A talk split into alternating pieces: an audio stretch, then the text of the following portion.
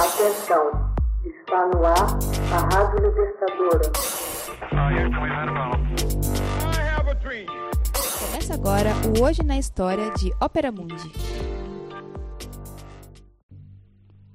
1898 Forças estadunidenses invadem Porto Rico. Durante a Guerra Espanha-Estados Unidos, as forças estadunidenses lançam em 25 de julho de 1898 sua invasão a Porto Rico, uma ilha de 180 quilômetros de comprimento por 65 quilômetros de largura, que era uma das duas principais possessões da Espanha no Caribe. Com pouca resistência e sete baixas fatais, as tropas estadunidenses, sob o comando do general Nelson Mailey, conseguiram ocupar toda a ilha em meados de agosto. Após a assinatura do armistício com a Espanha, as forças estadunidenses içaram a bandeira dos Estados Unidos, formalizando a autoridade de Washington sobre seus cerca de um milhão de habitantes. Em dezembro, o Tratado de Paris foi assinado, pondo fim à Guerra Hispano-Americana e aprovando oficialmente a secessão de Porto Rico aos Estados Unidos. Semanas antes da invasão, o tenente Henry Whitney, do 4 Regimento de Artilharia dos Estados Unidos, foi enviado a Porto Rico em missão de reconhecimento e também em busca de informações militares. Em 10 de maio, o navio USS Ailey troca tiros com as forças espanholas entrincheiradas no Forte San Cristóbal em San Juan. Dois dias mais tarde, em 12 de maio, uma esquadra de 12 navios comandada pelo contra-almirante William Simpson bombardeia San Juan, causando pânico entre os residentes. Em 25 de junho, o navio USS Will Smith bloqueou o porto de San Juan.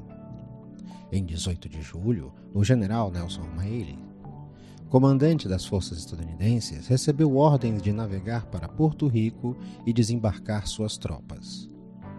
O Tratado de Paris foi assinado em 10 de dezembro e ratificado pelo Senado estadunidense em 6 de fevereiro de 1899.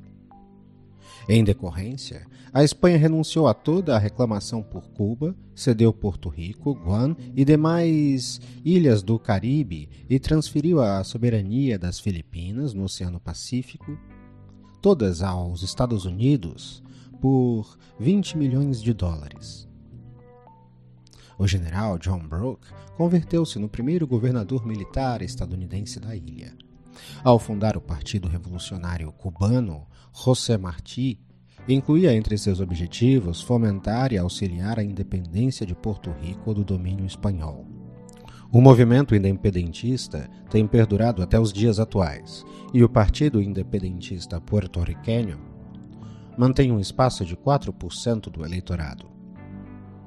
Em 1944, Luís Muñoz Marín ganhou as primeiras eleições na história de Porto Rico, graças a uma lei federal estadunidense que permitiu aos territórios eleger o governador. Em 1952, Porto Rico muda o status político e passa a ser um estado livre associado aos Estados Unidos. O mais alto cargo na ilha é o de governador, que, no entanto, está sujeito ao presidente dos Estados Unidos. Na esfera esportiva, por exemplo, Porto Rico se apresenta como um país independente. Hoje na História é uma produção de Ópera Mundi baseada na obra de Max Altman, com locução de José Igor e edição de Laila Manoeli. Você já fez uma assinatura solidária de Ópera Mundi? Fortaleça a empresa independente.